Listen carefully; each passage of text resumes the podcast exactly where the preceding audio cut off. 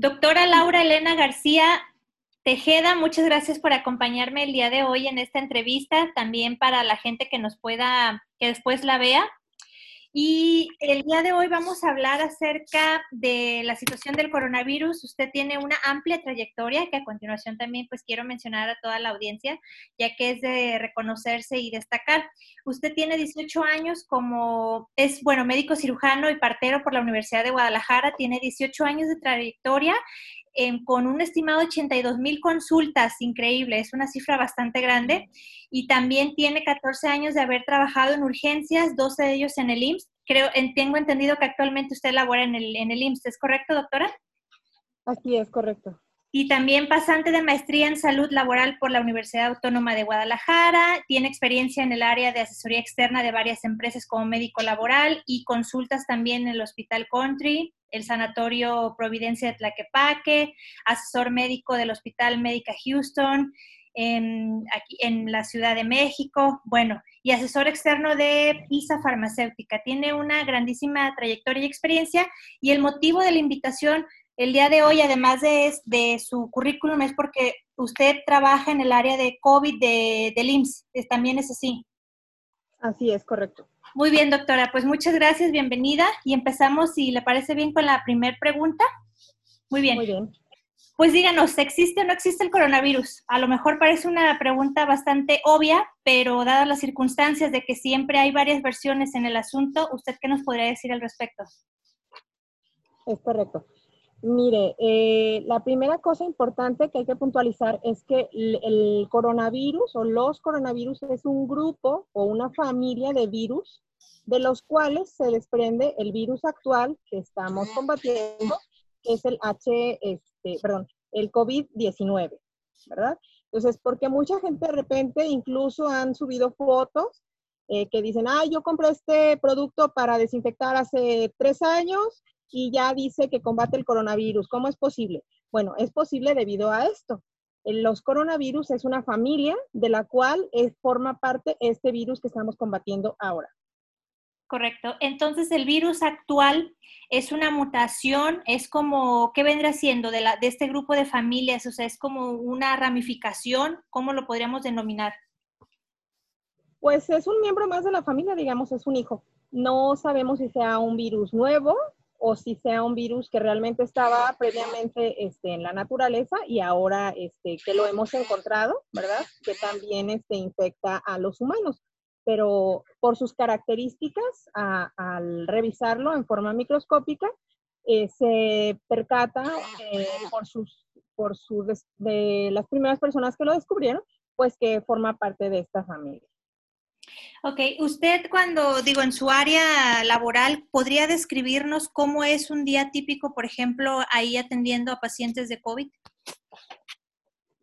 Sí, eh, ha cambiado mucho, ha, sido muy dinámico y eso también siempre se los comento a mis pacientes, a mis familiares, eh, que este, este virus pues es algo nuevo, ¿verdad? Totalmente nuevo. Para nosotros como médicos, para la Organización Mundial de la Salud y demás, porque de repente eh, también dicen, eh, antes decían una cosa, ahora dicen otra. Bueno, para nosotros un día normal es eh, llegar, nos cambiamos, tenemos todo un, proceso, ¿verdad? Para colocarnos cada parte de nuestro equipo, que es el, el, el overall quirúrgico, el, el, cubrebocas especial o respirador, depende, los gogles, gorra, botas para nuestros pies y dos pares de guantes. Esa es la primera parte, que esa puede tomar desde 35 minutos a 45 minutos dependiendo del compañero.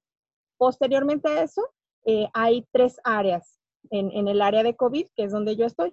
La primera se llama triage respiratorio, es decir, es una, es una palabra que está en otro idioma y que significa solamente como hacer una discriminación de pacientes llega un paciente que tiene síntomas respiratorios, es decir, que puede tener tos, puede tener flujo nasal, puede tener estornudos, eh, dolor de garganta, en fin, y ahí nosotros eh, discriminamos o diagnosticamos si puede ser eh, otra infección respiratoria o una enfermedad bacteriana o puede ser este, un paciente con coronavirus. Esa es la primera zona. Ajá. Hay una segunda zona donde pasamos a los pacientes que para nosotros de forma clínica, es decir, una vez interrogándolo, revisándolo, nos parece sospechoso porque cumple ciertos criterios para eh, tener esa sospecha. Eh, lo pasamos entonces a la segunda área, que es la área de toma de, de exámenes. En esa área se toma una radiografía del pecho, del tórax, y se toma la muestra nasal, en este caso nosotros la estamos tomando nasal, eh, para eh, posteriormente en el laboratorio examinar si realmente tiene una infección por coronavirus. Esta es la segunda zona. Y hay una tercera zona donde una vez el paciente registrado como un paciente sospechoso, se le tomó la radiografía y en la radiografía vemos algunas características en sus áreas pulmonares que nos hacen sospechar todavía más fuertemente de que esa toma de muestra va a ser positiva y además le tomamos algo que se llama oxigenación, ¿sí? Que es como una pincita que se pone en el dedo y esa oxigenación normalmente debe de estar en 100. Si la persona tiene de 95, 92, podríamos pensar que es una persona que quizá tiene una infección pulmonar, pero no necesariamente está con coronavirus. Doctora, de 90 Perdón que le interrumpa, la oxigenación se refiere a la cantidad de oxígeno que normalmente nosotros deberíamos de, tener o procesar, no sé cómo denominarlo. Así es. Del aire ambiental eh, entra a nuestros pulmones y ahí solamente se absorbe, la fracción oxígeno, que es la que se detecta con, ese, con esa pinza en nuestro dedo. ¿Cómo llega el oxígeno de entrar a nuestro organismo a la célula? Correcto, sí. Y si esa saturación de oxígeno eh, es menor a 90, entonces el paciente se ingresa a la tercera área porque estamos dándonos cuenta que ese paciente necesita un aporte extra de oxígeno. ¿Por qué? Porque nuestro cerebro principalmente se alimenta o requiere de oxígeno. Si el paciente tiene una baja oxigenación, este paciente puede empezar a sufrir daños, sobre todo neurológicos. Entonces pasa a esa tercera área que se llama ya hospitalizados. Y ahí se le va aportando al paciente según su, situación, ya sea oxígeno, líquidos endovenosos, medicamentos o este, algún otro tipo de asistencia médica. ¿En qué momento se le hace la prueba o ahí ya no se les hace prueba de COVID, doctora? Ya se la hicimos en, la segunda área, ah, se tomó la prueba. Ajá. Y el resultado de la prueba tarda de dos a cinco días. Ok, perfecto. Y bueno, le quería preguntar, ¿por qué, por qué, o sea, bueno, no sé si lo pueda como describir para que quedara más claro, o sea, más como entendible, ¿por qué el coronavirus fue tan agresivo al principio y por qué ahorita ha bajado un poco, según tengo entendido, en cuanto a la cuestión de la mortalidad? No tanto probablemente con la infección, pero a la agresión, la agresividad, perdón, de la mortalidad, sí. ¿Por qué? ¿Cómo funciona esta situación? Bueno, no es que haya disminuido, es decir, tenemos eh, diferentes características, eh, tanto por diferentes zonas étnicas, eh, las razas y todo eso tienen diferente, digamos, grado de, respuesta. Entonces, es muy probable que eso tenga que ver, aunque como todo lo que te comentaba, hay cosas que no nos quedan así como al 100% claras.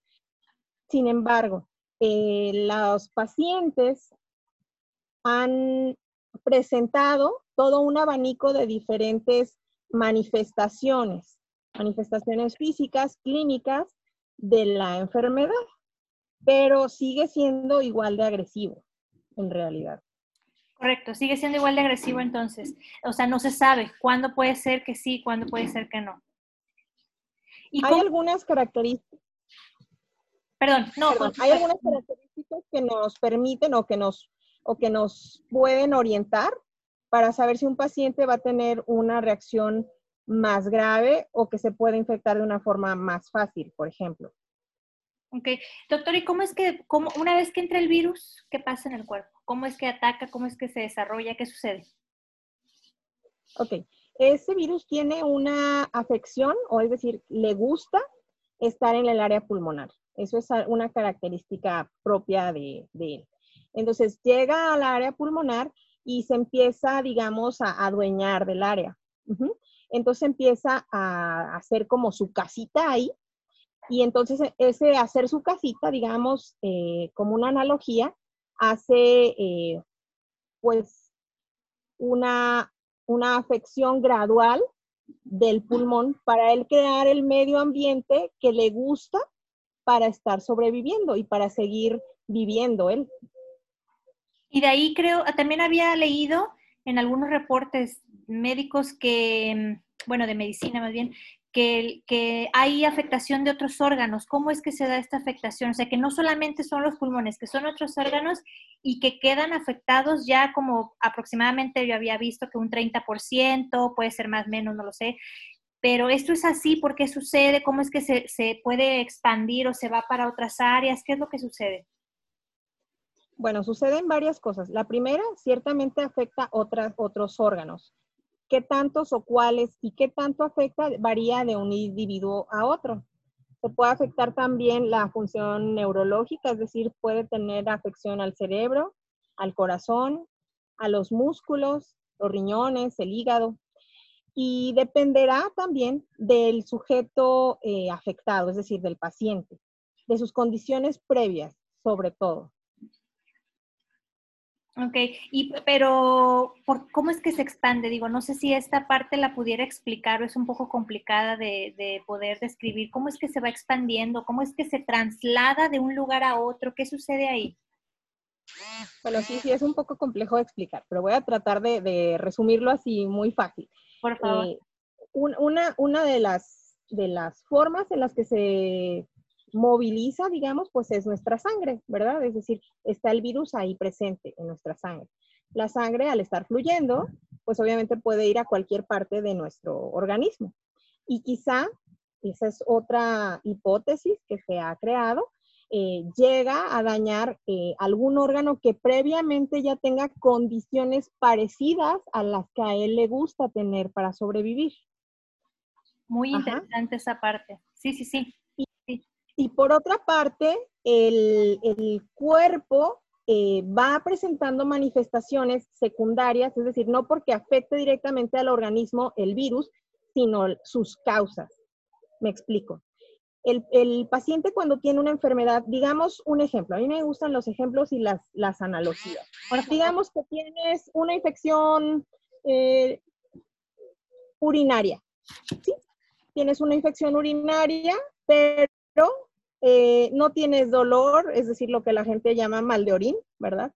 No tienes dolor, no tienes molestias, pero empiezas con un dolorcito de cabeza.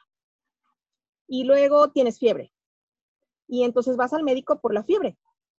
Pero en realidad cuando empezamos a hacer la historia clínica, te empezamos a revisar, a cuestionar y demás, dices, ah, ¿sabes qué? Sí, como que he tenido más veces voy a orinar. Entonces uno dice, ah, ok, puede ser una infección urinaria. Pero ya algo urinario te afectó al dolor de cabeza y también te dio fiebre, porque se empiezan a mandar unas alertas a todo el organismo de que algo no va bien. Entonces, con el coronavirus pasa lo mismo. Hay una afección pulmonar, por lo tanto, la oxigenación eh, no es correcta y la sangre que va viajando a través de todo nuestro sistema tiene un índice de oxigenación menor aun cuando le estemos aportando oxígeno extra, por ejemplo, en una unidad de cuidados especiales. Esa falta de oxígeno empieza a prender como alarmas en todo el organismo, ¿verdad? Empieza a prender alarmas si algo no está bien, algo no está bien, y entonces ahí el cuerpo entra en acción, digamos, su función de rescate. Y dice, ¿sabes qué? Ahorita no es tan importante, digamos, o tan necesario que las piernas se mantengan calientes, por decir. Entonces, hemos detectado en algunos pacientes que tienen una afección grave, por ejemplo, moretes en los pies, en los dedos de los pies o en la planta de los pies. Por la misma falta, de oxigenación, ¿verdad? Exactamente, exactamente. Entonces, no es que propiamente el virus vaya y ataque al dedo del pie o al pie, sino que el, resultado de que él esté presentando su afección. Doctora, también de clases de medicina, una excelente explicación, muy clara, de verdad. Creo que quedó pues, bastante clara, la verdad. Y de ahí pasaría a preguntarle sobre las cepas. Que tanto se menciona también y sobre todo esta noticia reciente que salió de los casos de reinfección de gente que ya había tenido el virus. Me acuerdo ahorita del caso de Hong Kong y no hay otro en Europa, pero no me acuerdo de qué país. Bueno, ¿qué es esto de las cepas del virus? Sería la primera pregunta. Y lo segundo, ¿usted cómo ve? Han dicho que es positivo lo de la reinfección, que porque de alguna manera, que no es el mismo virus, pero que lo ven positivo. Entonces, si nos puede explicar estas dos cosas, por favor. Sí. Mm, es un poco pronto para hablar todavía de esto, pero también voy a, comentarles así algo, lo que yo sé o me consta. Eh, las, las, diversas eh, organismos, los diversos organismos que pueden llegar a afectar, eh, sobre todo los virus, mutan. Es decir, cuando ya empiezan a tener hijos, y es la segunda generación, tercera generación, cuarta generación, va cambiando o modificando su material genético. En base a eso, no sabemos si va siendo más agresivo o se va atenuando. Es algo que todavía estamos como con la moneda en el aire. Por ejemplo, esta evolución incluso en los humanos existe y podemos, podemos verla. Y te pone otro ejemplo como cuando, es decir, si mi abuelita le preguntas de los bebés, ella te dice que un recién nacido abre los ojos a los 40 días. Cosa que evidentemente ahorita ya no es cierto, ¿verdad? Los bebés nacen con los ojos más abiertos que nada, queriendo agarrar las cosas, moviéndose muchísimo, y esa ya es una evolución genética humana, aunque no lo vemos como tan grande, pero es una evolución importante a nivel neurológico. Bueno, los virus, no es que piensen, pero sí van modificando su material genético para ser más capaces, más capaces de qué, pues de sobrevivir. A veces en ese transcurso también van perdiendo algo, como en el caso de los humanos, que cada vez somos eh, personas con menos vello, ¿verdad? Eso habla de la evolución. Y a lo mejor eso hace que nos dé más frío o que nos asoliemos más fácilmente. Sin embargo, bueno, es parte de la evolución, igual con el virus. No sabemos hacia dónde vaya su evolución, que nos beneficie o no tanto. ¿Eso serían las cepas, la mutación de los virus? Las cepas.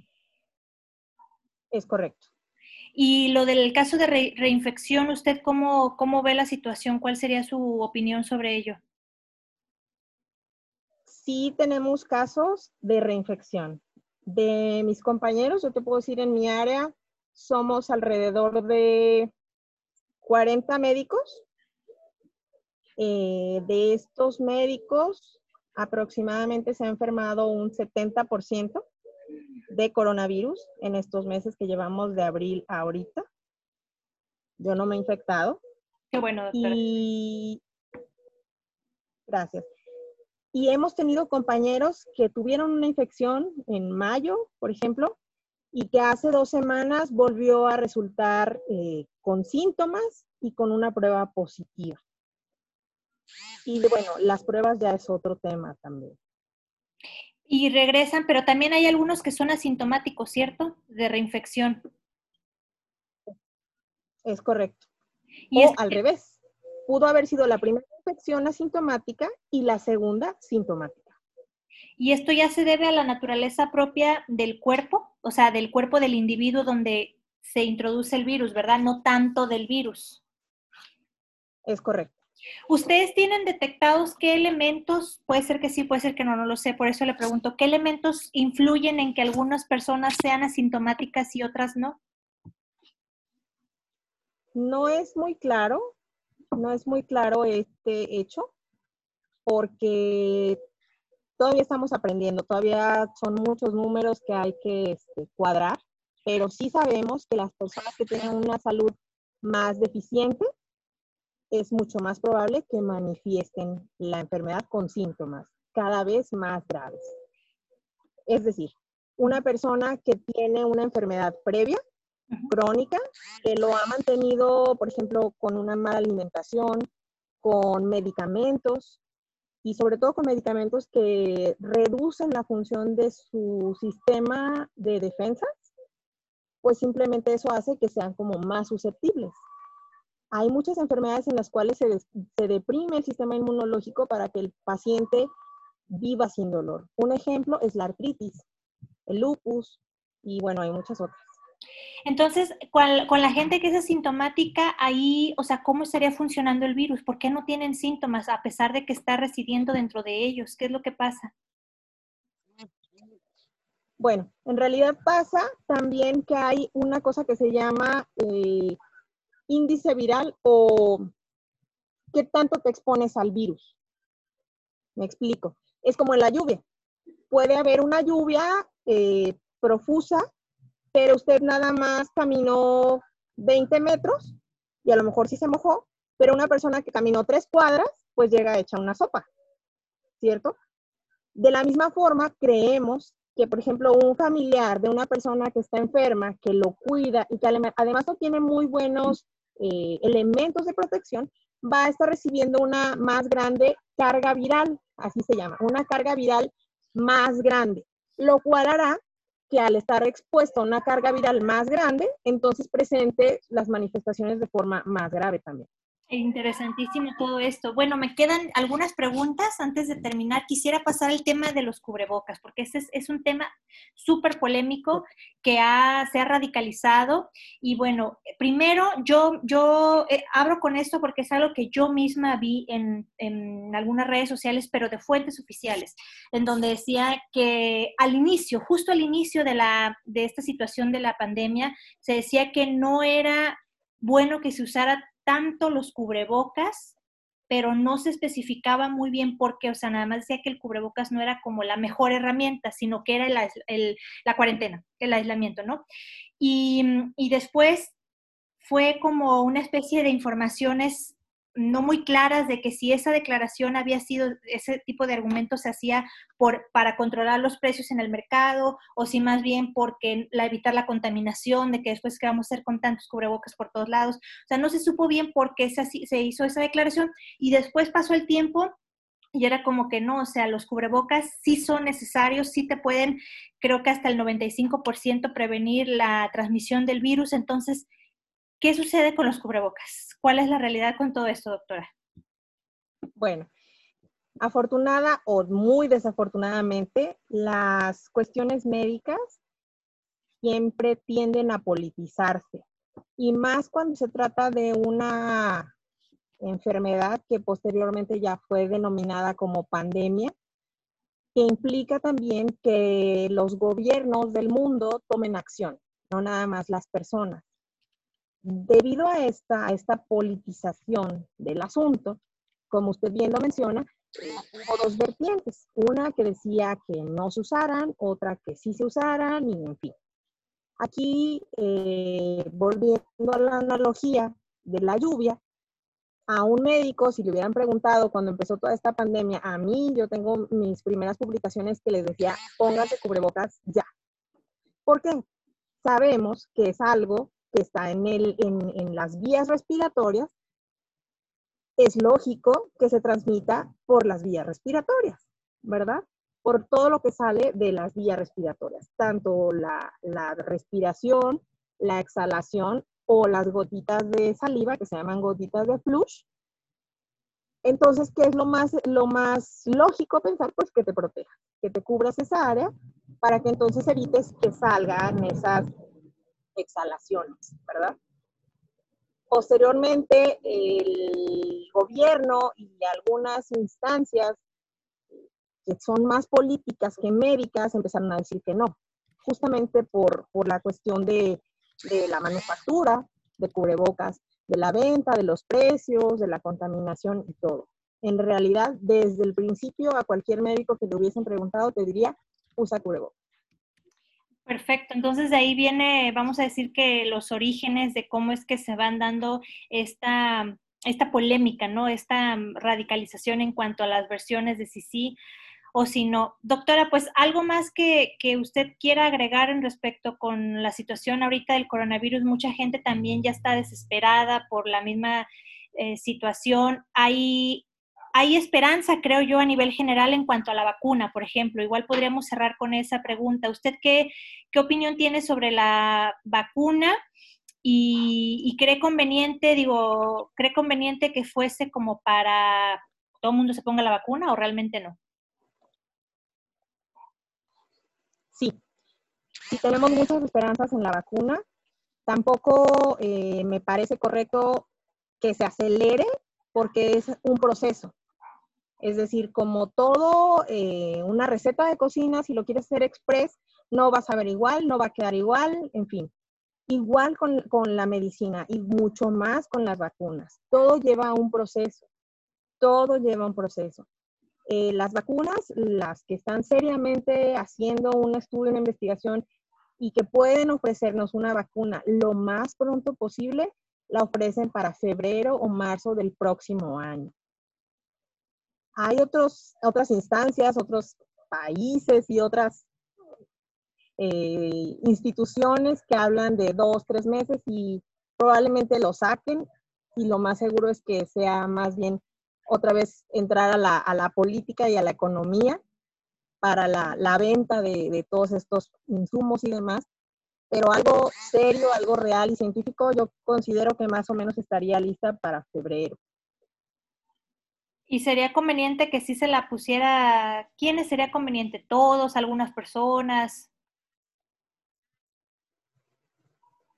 Principalmente el personal de salud, Enseguida, como siempre, las personas de las áreas más vulnerables, es decir, abuelitos, eh, toda la tercera edad, eh, personas que están en contacto con, con muchas eh, clientes o muchas personas y personas que tengan alguna infección previa, como esto que decíamos, diabetes, hipertensión, lupus, todas las enfermedades crónicas. Ellos en segundo lugar.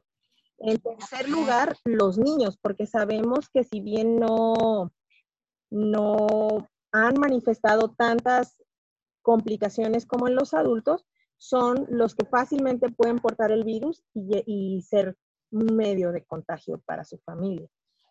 Y ya al final la población en general.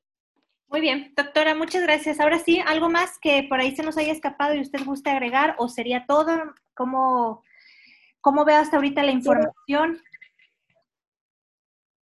Sí, adelante. Quiero, quiero este, comentar dos cosas. La primera es que no bajen la guardia. Yo les puedo decir que en abril, que, se abrió esta área de COVID en mi hospital, teníamos uno o dos pacientes en 24 horas. Anoche tuvimos 12 pacientes. Es decir, esto no va mejorando en números crudos. Y número dos, hay que ser muy responsables y muy conscientes. Yo me contengo, pero se me quiebra la voz de platicarte y te podría dar muchos ejemplos de abuelitos que me toman la mano en la terapia y me dicen, doctora, no me quiero morir. Doctora, tengo ocho meses que no salgo de mi casa, no sé cómo me contagié. Y qué triste saber que su familia fue la que lo contagió.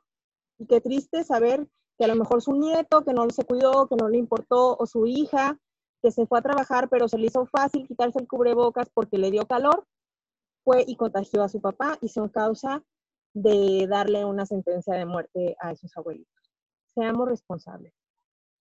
Perfecto, qué bueno que cerró con este mensaje. Es parte de de las motivaciones principales de la entrevista que haya una información completa sobre alguien que está trabajando directamente en esa área y que porque es bien fácil especular detrás de un teléfono o de una computadora viendo videos de YouTube de conspiración y cosas por el estilo o inclusive hablando sin conocimiento de causa. Es súper fácil, cualquiera lo hace, se gana likes, popularidad y cosas por el estilo, pero estar ahí ya de frente en la situación, como usted mencionó ahorita, esta pequeña, este relato, esta descripción de cómo, cómo se vive ahí, pues ya es otra cosa. Entonces, qué bueno que lo, que lo hizo y yo también exhortaría a la gente a que somos un sistema a final de cuentas, estamos todos interconectados y si hay mucha gente que se dice muy espiritual y comparte cada cosa, entonces ahí sí yo también los invitaría a que si somos tan espirituales, pues empecemos a pensar en los demás y pongamos el ejemplo con nuestras acciones. Muchas gracias, doctora. Le agradezco la entrevista. Espero que podamos seguir en contacto para futuras y que tenga una excelente tarde. Gracias, muchas gracias. Bendiciones a todos. Igualmente, hasta luego.